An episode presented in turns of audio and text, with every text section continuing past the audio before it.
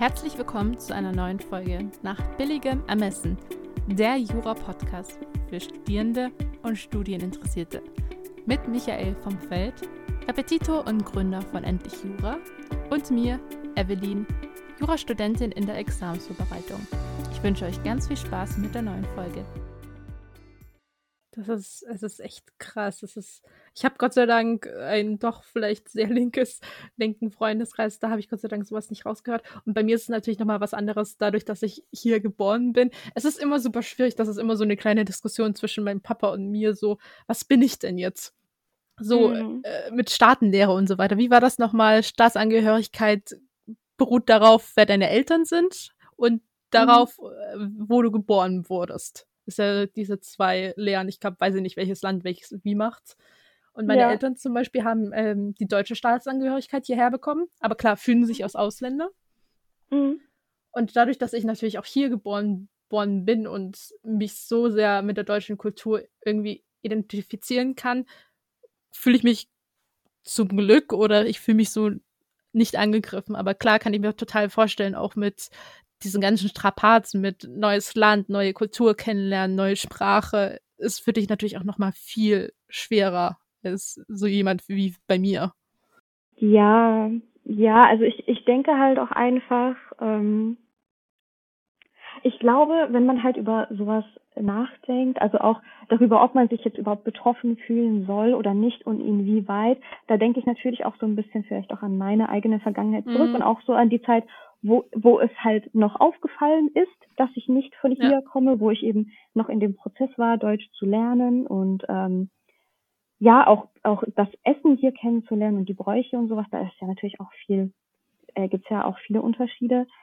Ähm, und ich glaube, das Problem sehe ich einfach darin, dass halt in solchen Aussagen, die per se gar nicht mal so fremdenfeindlich gemeint sind, auch wenn es, weil ich das jetzt so rausgepickt habe, sich in diesem Podcast vielleicht so anhört, ähm, dass da so, so eine Grundhaltung deutlich wird, glaube ja. ich auch, so von den Leuten, die das sagen, dass die sich dann so denken, ja, du studierst das mit mir und du bist auch gut und du schreibst auch gute Noten oder auch manchmal bessere Noten als ich oder wie auch immer, mhm. aber ähm, du bist halt dann ja trotzdem Ausländer, so als wäre das halt eine, ein negatives Attribut. Und ich finde, man, und das, das, also so wird ja auch ganz oft darüber gesprochen, so wie ist es denn bei dir? Obwohl du nicht geboren, nicht in Deutschland geboren ja. bist, hast du das ja trotzdem geschafft, so als wäre ja. das ein einziger Klotz am Bein. Und natürlich ja. gibt es im Zusammenhang damit auch viele Hürden, die man dann überspringen muss, die vielleicht andere nicht überspringen müssen, wenn sie hier in Deutschland geboren sind oder auch überhaupt gar keinen Migrationshintergrund haben. Aber andererseits bietet es dir auch wahnsinnig viele Vorteile, finde ich. Allein schon bilingual aufzuwachsen, kann dich, glaube ich, auch so im akademischen Sinne sehr weit bringen, weil du, also ich persönlich habe zum Beispiel einen sehr leichten Zugang dazu, neue Sprachen zu lernen. Ich weiß nicht, ob es bei dir auch so ist. Hm. Ähm, aber ja, mir weniger. fällt sowas relativ leicht. Also ja. Nee, also ich habe auch, äh, ich glaube, ihr musstet, ihr müsst bestimmt auch den Sprachschein machen. Den hast du wahrscheinlich nicht in Russisch gemacht, oder? Nee, nee. nee, den habe ich auch in Englisch. Oh Gott. Nee, es ist sehr viel vom Interesse, aber klar, ich finde es auch eigentlich interessant, wie leicht mir das mit Deutsch fällt. Wenn ich jetzt an meine Brüder denke, bei denen jetzt nicht, aber auch so dieses sprachliche Gefühl, auch wenn ich sage, okay, ich habe eine Freundin, die ist einfach viel besser vom Ausdruck und ich lasse meine Hausarbeiten immer ganz gern von ihr kontrollieren, weil ich dann weiß, okay, sie findet doch die kleinen Ausdrucksfehler. Mhm. Und ah, es ist, ja, es ist total schwierig auch mit, wo man natürlich sagen muss, ähm, ich glaube, ich habe einige auch kennengelernt aus dem Studium, wo du sofort wusstest, okay, vom Namen her und so weiter, sie ist einfach nicht deutsch, in Anführungszeichen, auch einige russischsprachige und mhm. man hat es auch am Akzent gesehen. Ich glaube, da hast du es nochmal schwerer, auch so siehe mündliche Prüfung. Und ich glaube, ich kann die Geschichte erzählen. Ich hoffe, sie ist mir nicht böse. Äh, wir haben uns nämlich auch darüber letztens in der Lerngruppe darüber unterhalten. Und eine ist, hat halt auch einen vietnamesischen Migrationshintergrund. Ich hoffe, sie haut mich nicht dafür, dass ich das jetzt falsch deklariert habe. Und sie hat zum Beispiel erzählt, ähm, also auch mit keinem deutschen Namen und war dann in der mündlichen Prüfung ähm, im Schwerpunkt. Und dann hat der Prüfer plötzlich mittendrin sie so angeguckt, so, sie reden aber ganz gut Deutsch. So, was soll diese ja. Aussage denn bitte? Mitten in der Prüfung. Ja. Ja, ich finde, das ist das Gleiche, wie wenn man dann, also wenn du jemanden fragst, der jetzt vielleicht nicht typisch deutsch aussieht sozusagen, ne, also gerade auch so vielleicht so ein bisschen asiatisch oder sowas, wenn man dann sagt, ja, wo kommst denn du eigentlich her? Ja. Ja, vielleicht ist die Ja. Person mitten in Berlin geboren, also man Ja. weiß es ja nicht, ne? Und ich meine, das, also wenn man mich jetzt fragen würde, fände ich das jetzt auch gar nicht so beleidigend oder rassistisch oder sowas. Ich finde, da muss man eh dann auch so ein bisschen gucken, dass jetzt nicht, nicht jede Frage, die ja auch vielleicht wirklich Ja. einfach nur aus Naivität gestellt wird, ist immer böse gemeint oder impliziert. Ähm, aber manchmal denke ich mir dann auch, naja gut, wenn die Person jetzt zu dir sagt, ja, ich bin in Berlin geboren, muss man nicht nochmal fragen, ja, aber wo Ja. kommst du denn richtig her? Oder wo kommen denn deine Eltern her? Dann ist, dann ist das eine Berlinerin, die da vor dir sitzt einfach, ne? Das Genau. ist halt, ja, Diese Frage wurde ihr übrigens dann auch nochmal hinterhergeschossen. Und ich finde das einfach klar, ähm, für jemanden, dem diese Frage nicht vielleicht alltäglich jedes Mal gestellt wird und du jedes Mal dich dumm erklären musst, nein, ich komme aus Heidelberg oder ich komme aus Freiburg und nein, ich bin nicht, ich, ja, ich bin in Deutschland geboren und nein, dies und das, geht sie natürlich auf den Sack. Und dann finde ich dann auch manche Aussagen so, ja, das darf man ja doch fragen, so, sorry, ihr habt doch ein bisschen Ja. Mitgefühl, so, du würdest doch auch blöd vorkommen, wenn ich das jeder Hunds und Kunz fragt. Ja, klar. Ja. Oder wenn man dann sowas zu hören bekommt, also eine eine Freundin von mir, ähm, bei der sieht man es auch ein bisschen an, die ist äh, türkisch Mhm. und äh, die kriegt auch manchmal sowas zu hören wie, ja, du siehst so exotisch aus. Oh Gott. Das geht gar nicht. Ich finde, das hört sich an, als würde man über einen Hund reden oder sowas. Also oder, oder irgendwie so ein Tier oder sowas. Das finde ich Ja. auch total super unangebracht, mega unhöflich. ja, irgendwie über einen Gegenstand oder so. Alter. Mm. Ah ja, das ist, das ist echt, echt schwierig. Da bin ich dann doch so ein bisschen froh, dass man. Äh, mein Papa wollte mich zum Beispiel Marsha nennen. Bin ich froh, dass er es Mhm. nicht gemacht hat. Ja, ja. Nee, bei mir war es auch so. Ich habe auch mit meiner Mutter gesprochen, was denn noch so alternative Namen für mich gewesen wären. Und das waren auch alles Namen, äh, wo man das Russische sehr rausgehört hat. Mhm. Da bin ich auch tatsächlich froh, dass mein Name äh, nicht so auffällt und dass auch dann, als wir nach äh, Deutschland gezogen sind, auch die Schreibweise alles angepasst wurde und sowas, so dass es jetzt tatsächlich hier gar nicht auffällt. Was aber irgendwie auch was aussagt, ne? Ja, Was ja auch ein bisschen schade ist. Eigentlich sollte man sich nicht äh, deswegen freuen sollen, sondern es Ja. sollte einem eigentlich gleichgültig sein, ob man es jetzt raushört oder ansieht oder nicht. Das finde ich eigentlich total schade, wenn ich mir vorstelle, da hast du dann so vier, fünf, sechs Jahre auf deinen einen Namen gehört und plötzlich kommst du dann hierher und sagst, nö, das kennen wir nicht, das benennen wir um. Ich überlege gerade, was für Beispiele es gibt. Ähm, oh Gott, was, was waren denn so typische Namen, die dann irgendwie unbenannt worden sind? Ich glaube, oh Gott, ich überlege. Psyche und Axinia zum Beispiel, glaube ich. Oder? Ja, Psyche? Ja, mir, ich glaube, wen habe ich denn? Jemanden. Oh, ich glaube, ich habe jemanden kennengelernt, aber nee, das ist, das ist mir entfallen. Aber ja, das sind so, auch ich glaube, sowas wie Sascha oder so wurde dann auch irgendwie umbenannt oder sowas in der Art und Alexander, ne? Mhm. ja, meistens Mhm. und oh, das gibt es jedes Mal meine, also meine Mama fällt nochmal durch ihren Vornamen auf, nochmal durch Oksana und so kennt kein Mensch und sie wurde mal schon statt mit K mit X geschrieben worden oder eben, als wir mal einen Campingurlaub gebucht haben, dann wurde sie irgendwie Osaka betitelt oder sowas.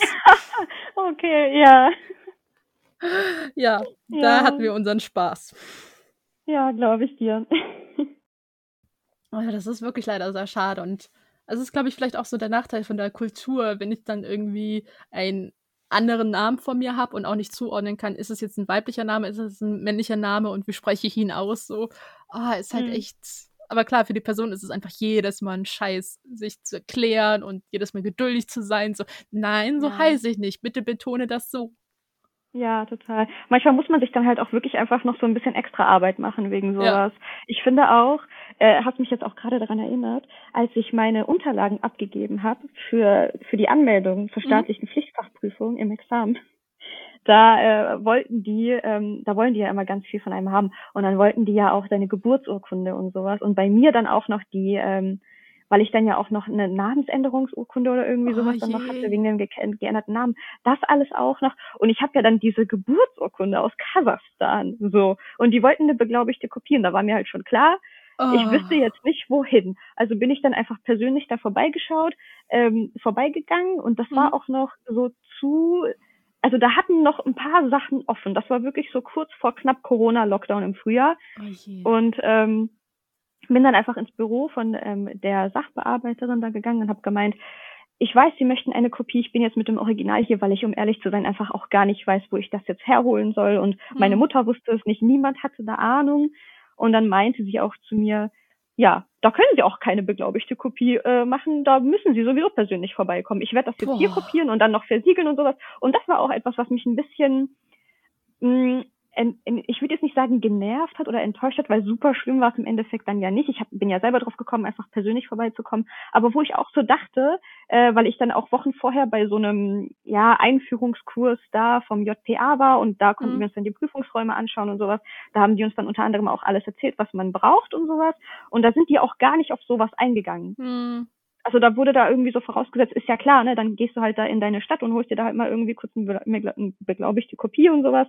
Und das ging ähm, bei mir halt einfach nicht. Und ähm, da hätte ich mir irgendwie im Nachhinein schon gewünscht, dass man vielleicht auch ja. an sowas gedacht hat. Und die Sachbearbeiterin meinte dann auch so zu mir, äh, als ich ihr das dann vorgelegt habe, meinte sie auch so, oh, das haben wir aber nicht sehr oft. Und ich dachte mir nur, ja, kann, kann gut sein. Also aber die war super nett und es ging auch alles relativ problemlos. Und ähm, ich meine, im Endeffekt hätte ich dann ja auch selber trotzdem nochmal nachfragen können, wie ich das dann jetzt mit meiner Geburtsurkunde machen soll und sowas. Aber irgendwie war mir das dann auch so in der großen Runde irgendwie ein bisschen unangenehm. Mm. Und deswegen habe ich dann auch, bin dann auch erst im Nachhinein drauf gekommen, hey, wo, wo willst du eigentlich eine beglaubigte Kopie davon herholen? Ich weiß auch gar nicht. Ich weiß jetzt nicht, woher, wo andere das holen, aber ich bin dann einfach mit dem Original hingekommen. Ja. Lustigerweise, bei uns war das gar nicht Pflicht mit der Geburtsurkunde. Nicht? Ja, doch, bei nee. uns schon. Irgendwie gefühlt alles Geburtsurkunde und Urkunde über Namensänderung und, und, und. Das war schon. Ja, ich werde ja auch dann öfter mal gefragt, also wenn dann jemand so in meine Papiere reinschaut, ob ich denn verheiratet sei. Wegen, weil ich jetzt halt einen anderen Nachnamen habe als damals. Und dann muss ich auch immer so sagen, nee.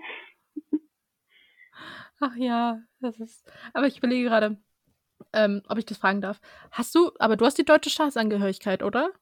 Ja. Mhm.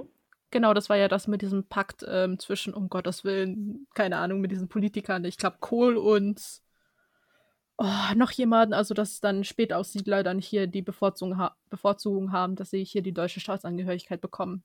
Ja, ja, genau. So. Mhm, genau, darunter sind wir dann auch gefallen, ja. Ist ja auch ganz witzig, weil mein Nachname ist eigentlich ähm, der, also mein gebürtiger Nachname ist dann eben der Nachname meiner Großmutter, weil meine Mama mhm. nicht geheiratet hat. Und die Großmama, meine Großmutter hat halt einen äh, russischen Mann geheiratet, darum russischer Nachname. Aber der Mädchenname meiner Oma, der ist halt, der klingt halt typisch deutsch. Und den haben wir jetzt quasi wieder angenommen. Also das konnten wir dann irgendwie so machen auf dem Amt. Ach, wie lustig. Ja. ja. Ja, meine ist, durch meinen Papa ist da. Meine Mama hat dann eher nochmal einen anderen aber ja, ist ähm, spannend. Ich wollte gerade auf irgendwas hinaus und dann habe ich das wieder oh, vergessen. Oh, sorry, ja, vielleicht wegen Spätaussiedler noch was? ähm, nee, das ist jetzt entfallen. Das ist jetzt. Ah, mit den, eher mit diesen anderen Aussiedler oder so, Ausländer. Was mir so ein bisschen aufgefallen ist, klar, äh, durch die Wahlen und so weiter, Bundestagswahlen, Landtagswahlen in Baden-Württemberg, ja, muss man sagen, bessere Zahlen als jetzt in Sachsen. Aber auch zum Beispiel dieses kleine Dorf bei mir, da war auch AfD-Anteil 50, 60 Prozent oder so, weil man darf halt auch einfach nicht vergessen, ich glaube, viele Spätaussiedler, also russische Spätaussiedler, haben das Gefühl, einfach auch durch diese Flüchtlingskrise und so, dass sie dann mit den Kriminellen in Anführungszeichen irgendwie unter einen Hut gesteckt werden und die AfD zielen halt einfach auf diese Stimme ab. Ich fand das so krass, dass dann Flyer verteilt wurden, die dann explizit russischsprachig waren, also auf Russisch geschrieben wurden, damit man halt da auch noch die ganzen Wähler abgreifen konnte. Und damit schön ja. die Ängste schön kann alle, ja, wenn diese bösen Ausländer kommen, ihr seid ja nicht so, ihr seid keine bösen Ausländer, ihr seid gute Ausländer, aber wenn die bösen Ausländer kommen, puh, dann ist euer Ruf im Eimer. Mhm. Ja, ich habe auch tatsächlich mal irgendwo gelesen in irgendeinem Artikel, dass sich tatsächlich sehr viele Russlanddeutsche äh, mit der AfD identifizieren. Tatsächlich, also dass die da auch äh, dafür die Stimme abgeben, kann ich persönlich jetzt auch gar nicht nachvollziehen. Halte ich auch äh, sehr wenig von. ich glaube, das ist halt dann wieder so eine Identifikationsfrage, weil ich glaube auch, also auch wenn ich jetzt so mit meiner Großmutter spreche, sie meinte dann eben auch, als sie zum Beispiel in Kasachstan war, hat sie sich als Deutsche identifiziert, ähm, sich selber, mhm. weil ihre Eltern auch noch im Haushalt ein bisschen Deutsch gesprochen haben, aber das dann bei ihr irgendwann mal komplett verloren ging. Also die mussten dann hier alles nochmal neu lernen. Also auch meine Mutter und sowas konnte eben gar kein Deutsch. Aber ähm, dann kommst du halt hierher, meinte sie, und identifizierst dich selber dann ja irgendwie schon so als Deutsch, aber bist es dann gleichzeitig nicht, weil dir hier dann auch vor Augen geführt wird, wie anders auch mittlerweile deine eigenen Traditionen sind. Also ja. beispielsweise das Feiern von Weihnachten oder was weiß ich, also alles, also wirklich vieles, auch die Küche und sowas, der Erziehungsstil ist halt eben dann doch noch ein bisschen so ein anderer und dass man dann vielleicht, könnte ich mir jetzt vorstellen, sich dann zu der deutschen Bevölkerung näher oder angehöriger fühlt, wenn man dann noch eine andere Personengruppe zum Ausschließen hat. Weißt du, was ich ja, meine? Genau, so ein Und das ist vielleicht auch, ja, dass es dann vielleicht auch so ein bisschen damit was zu tun hat, das finde ich auch immer sehr kritisch, also sehr problematisch. Weil ich mir denke, wir waren ja auch irgendwann mal ganz neu hier und unabhängig davon, ob wir jetzt Spätaussiedler sind oder einfach nur in Anführungszeichen die Ausländer und ist egal, wo wir herkommen, wir mussten ja trotzdem darauf hoffen, dass hier mit offenen Armen ähm, uns entgegengetreten wird und dass wir die Chance ja. bekommen, uns zu integrieren. Und die haben wir ja auch genommen. Und bei uns lief auch alles super. Und ich meine, klar gibt es den ein oder anderen unangenehmen Moment und die schlechte Erfahrung, aber das ist ja sehr, sehr wenig gewesen. Und im Großteil war ja auch alles wirklich sehr positiv, zumindest für aus meinem, aus meiner eigenen Erfahrung.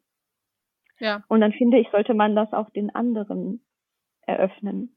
Genau, das finde ich auch. Ich glaube, es ist auch einfach nochmal so ein Problem mit, ähm, ich kann von meiner Familie sagen und so, äh, die sind zum Beispiel alle einfach in dem gleichen Kulturkreis geblieben, also untereinander die Freundschaften und wenn meine Freundin hat, war die dann auch russischsprachig oder russischstimmig so.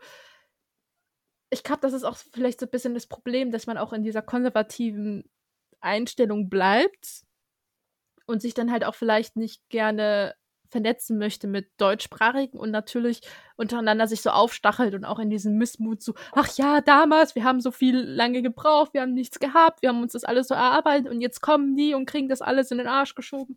Und das ist, glaube ich, einfach so eine vielleicht latente Unzufriedenheit, aber wahrscheinlich auch einfach wieder persönlichkeitsabhängig.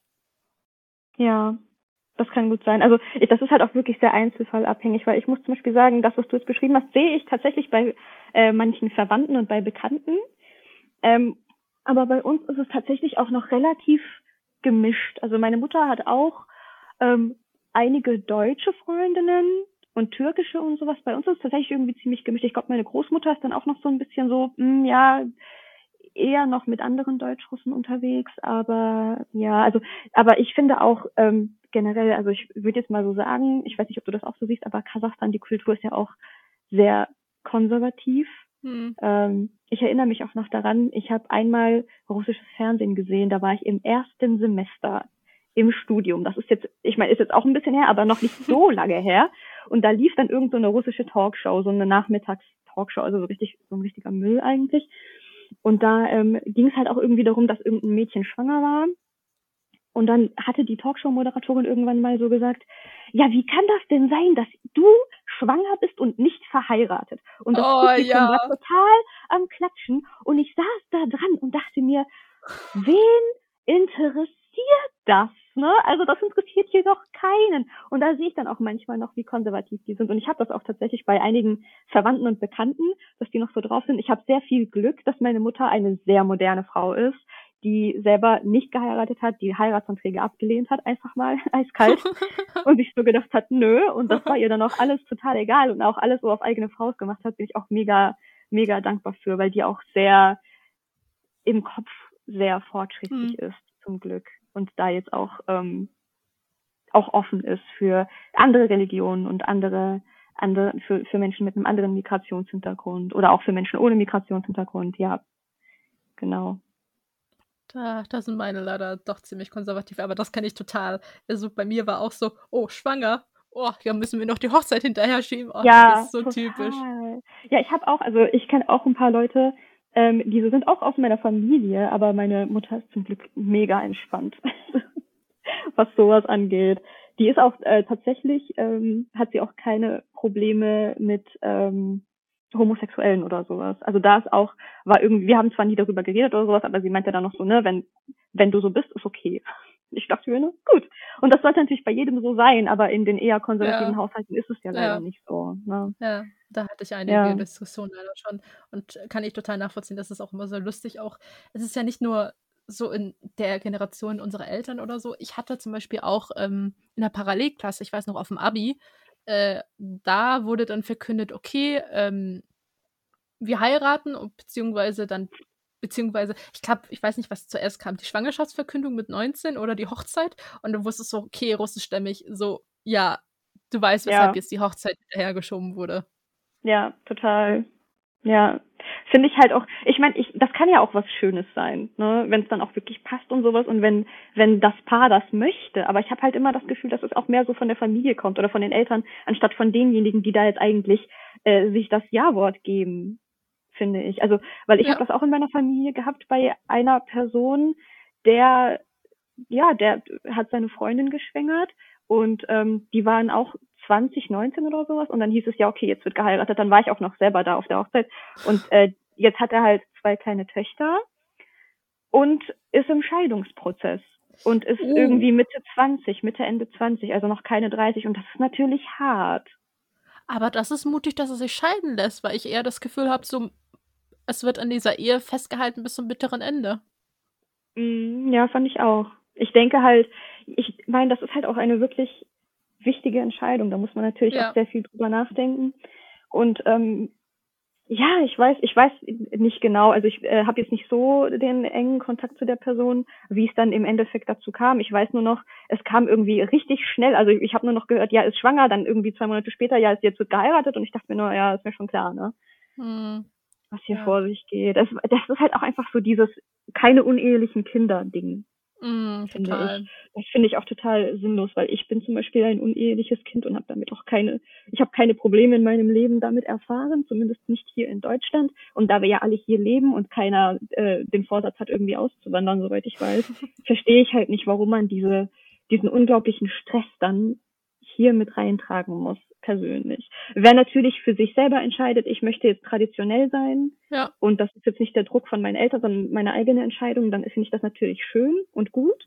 Aber ich hatte so das Gefühl, in dem Fall, der mir jetzt bekannt ist, war es eben nicht so. Mhm. Ja. Und das sieht man jetzt ja auch. Und das ist ja auch eine Situation, in der möchte man sich, glaube ich, auch nicht wiederfinden in dem Alter. Total.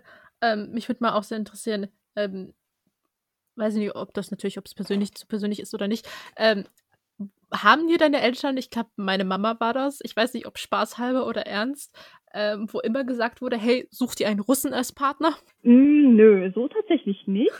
Aber meine, meine Oma, die war dann immer so, oder generell auch Familienfeiern, genauso Enkel oh, ja. und Familienfeiern. Das war dann immer so, du, du stehst dann irgendwann mal so dran, irgendwann bist du so 15, 16 und dann kommt schon irgend so ein, irgend so ein Verwandter, der sagt dann so, oh. ja, du bist doch schon richtig hübsche geworden. Jetzt oh, ist aber Gott. auch mal Zeit. Du musst einen richtig guten Russen finden. Ich frag hier mal bei Sergei, der kennt einen, der kennt einen. Und ja, wie findest du André, wie findest du Wova, wie findest du wie findest du Dennis, wie findest du den? Und dann denkst du dir nur so, ich bin hier, ich bin 15, ich will hier nur chillen gerade.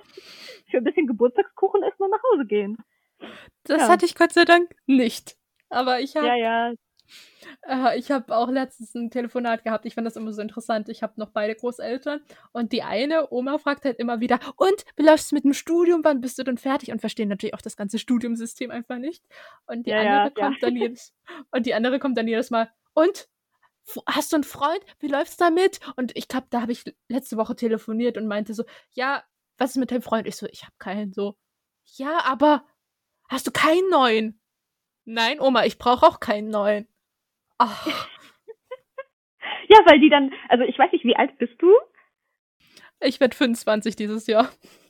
Ja, ich auch. Ja, weil das ist dann, also ich weiß jetzt nicht, wie es bei dir war, aber ich krieg dann immer sowas zu hören von wegen, in deinem Alter, da hatte ich schon ein dreijähriges Kind. So, und ich denke mir nur, ja, das ist schön, aber ich möchte das eigentlich nicht, ne? Also das ist mir, das geht mir hier ein bisschen zu schnell alles. Meine Mama kommt genauso. Also ich glaube, anscheinend hat sie, unsere beiden Mütter waren im gleichen Alter. Also meine hat mich auch mit 21 bekommen. Das war dann auch so, ja, gut, Mama, aber ich bin Gott sei Dank froh, dass ich noch kein Kind habe oder auch keins haben möchte. Ja, das war, das ist dann auch wieder so einfach so eine Kultursache. In Kasachstan war es halt super normal, glaube ich. Ja. Dass du dann auch so früh. Meine Tante hat ihren ersten Sohn auch mit 18 oder 19 bekommen und da hat auch niemand seine Hände über den Kopf geschlagen oder sowas, weil sie da ja auch schon verheiratet war. Also das, das war dann halt irgendwie, ist dann halt so. Ist ganz normale Lebensplanung gewesen. Und hier sieht das alles einfach ganz anders aus. Vor allem, finde ich auch, wenn du dich dann dazu entschließt, jetzt Jura zu studieren oder sowas, dann äh, planst du dein Leben auch vielleicht, also oft ja auch so ein bisschen anders. Also dann kommt jetzt Mhm. erstmal das Studium und dann die Karrierelaufbahn und dann vielleicht, je nachdem, ob du das überhaupt auch möchtest, ähm, die Entscheidung, Kinder zu haben oder eben nicht oder Ja. sich zu verheiraten oder eben nicht. Deswegen, ja, also ich habe ich hab das Glück, meine Mama ist ja sehr modern, da wurde ich das nicht gefragt, aber von so anderen Verwandten schon. Ich muss aber auch sagen, ich bin jetzt ja auch schon recht lange vergeben und mein Freund ist ein Deutscher, kann kein Wort Russisch und dann muss ich halt immer übersetzen. Ah, der Arme. Also ich habe auch meinen damaligen Ex-Freund, also damaligen Freund habe ich mitgenommen und der hat sich so unwohl natürlich gefühlt. So, oh Gott, die reden alle Mhm. Russisch untereinander und oh Gott. Und dann war er noch mal noch super picky mit beim Essen. Also jedes Mal so, okay, russisches Essen, Mama, kannst du ihm leider nicht vorsetzen. Und ich habe eine Freundin mitgenommen mit meinen Eltern als kleinen Urlaubstrips. Die war begeistert vom russischen Essen. Ja, ja, also da habe ich Glück. Mein Freund äh, liebt russische Küche. Also ich finde, der ist relativ begeistert. Zumindest von allem, was er bis jetzt so probiert hat, das schon mal ganz gut. ja, picky beim Essen ist auch schlimm. Ich weiß jetzt auch nicht, ob du auch so eine Erziehung hattest, aber ich wurde auch so partout dazu erzogen, was auf den Tisch kommt, wird gegessen. Ja, das war bei ja, mir immer ja. ganz krass. Und ich muss auch sagen, ich kenne halt auch so diese typischen deutschen Gerichten irgendwie nicht so, beziehungsweise auf der Erstfahrt habe ich das erste Mal Knödel mit Rotkohl probiert. Das war so, Mhm. okay, ich habe Angst, das zu probieren. Ich weiß nicht, wie es schmeckt.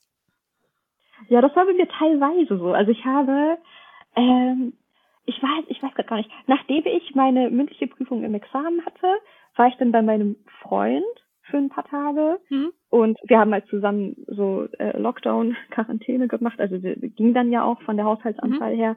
Und ähm, da habe ich zum ersten Mal Maggi gegessen. Maggi-Gewürz einfach. Habe ich davor nie gegessen. Finde ich jetzt mega lecker. Ich habe auf jeden Fall was verpasst in meinem Leben die ganzen Jahre. Ja, Ist es Man diese schwarze Tube? ja, Okay, das mal kenne ich bis probiert? heute nicht. Nein, bis Das heute. kann ich empfehlen. Das ist super lecker. Also ich weiß auch gar nicht, ob man das so sagen darf oder ob alle das ekelhaft finden, aber der hat das mit Ei gegessen und dann habe ich das auch mit Ei gegessen. Oh. Ich fand das super lecker, aber ich habe irgendwo im Internet gelesen, dass alle meinten, das wäre ja ein totales kulinarisches No-Go oder sowas, aber ich fand das voll gut. Kann ich nur empfehlen. Muss ich auf meine Liste setzen. Also ich kenne das, meine Mama benutzt halt auch manchmal so diese Fertigtüten oder sonstiges, wenn sie mal was Deutsches ähm, kocht oder so. Aber das ist dann so, Mhm. okay. Gut, ich habe dieses flüssige Maggi noch nie. Ich habe es nur jedes Mal gesehen und ich habe irgendwie gehört, wie Leute darüber geredet haben, aber noch nie probiert. Mhm. Ja, ich, also ich auch. Ich war auch erstmal so ein bisschen zögerlich, aber dann war es echt gut. War echt lecker. Naja, du bist ja auch im Westen geblieben. Das ist natürlich hier im Osten nochmal ein, Unterschied mit Vita Cola und mit ähm, Jägerschnitzel und mit Quarkhäulchen und ach ja, was es hier für kulinarische Unterschiede gibt. Okay, ja, ist mir gar nicht so geläufig. Nee. Also ich rate dir nach dem Lockdown, nach Corona, mal nach Leipzig zu kommen. ja, muss ich mal probieren. Muss ich mal probieren. Wenn ich dann nicht schon wieder total im Examensstress bin, Ja, total. ja, total. sollte ich jetzt schon sein, aber bin ich irgendwie einfach noch gar nicht so von der Motivation her. Äh, Kenn ich ja. Wir haben uns ja schon darüber unterhalten. Ja. Ach ja. Ja, ich finde das, ich finde das total interessant, so mit diesen ähm, Gemeinsamkeiten, weil ich konnte mich, glaube ich, ich habe mich, glaube ich, so über dieses Thema noch nie mit jemandem ausgetauscht, auch so mit diesen kulturellen Gemeinsamkeiten. Und es ist eigentlich auch schade, auch so viele deutsche Leute wissen nicht, wie schön eine russische Hochzeit ist, zum Beispiel.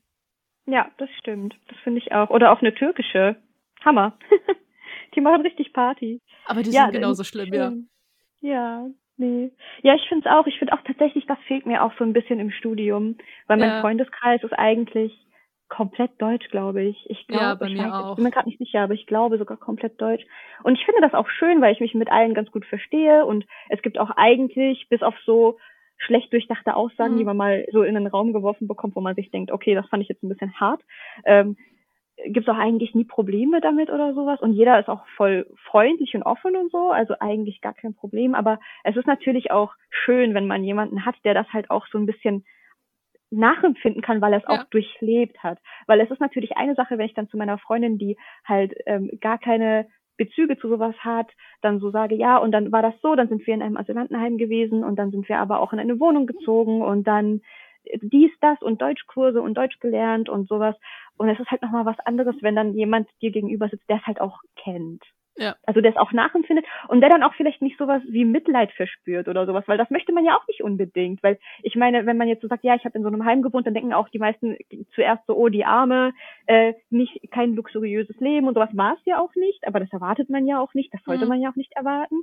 Aber es hatte auch zum Beispiel, also ich habe da als Kind gewohnt und es war trotzdem auch irgendwie schön für mich, Ja. weil ich da unglaublich viele andere Kinder zu spielen hatte und man muss ja auch sagen, ähm, es war ja auch sehr viel Initiative von außen. Also es gab dann auch, es wurden auch Bücher gespendet, damit wir uns dann auch so Bilderbücher mit so deutschen Worten drunter anschauen Mhm. konnten und sowas. Und das waren halt auch super Sachen, also für die ich auch total dankbar bin, die ich auch total schön fand, wo ich dann auch im Nachhinein sagen muss, eigentlich war die Zeit im Heim auch schön für mich.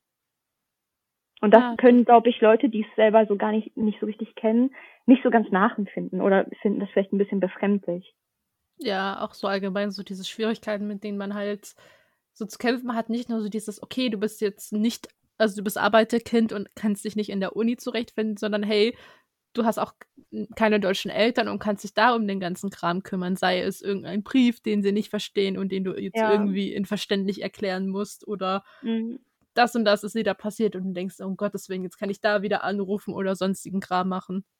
Boah, ja, immer die Anrufe. Immer die Ja. Anrufe. Wirklich immer mit irgendeiner Verwaltung telefonieren und dann so sagen, ja, meine Mutter meint aber das und dann meint sie aber das und das und du denkst dir so, ah, ja, ja, kann ich, ja, ist auch so. Ist wirklich so. Da, da finde ich es auch immer schön, wenn man mit jemandem sprechen kann, der es auch einfach selber so erlebt hat einfach, ne. Das fehlt mir tatsächlich auch ein bisschen an der Uni. Ich hoffe, dass in Zukunft dann auch so ein, eine größere Mischung dort sein Ja. wird.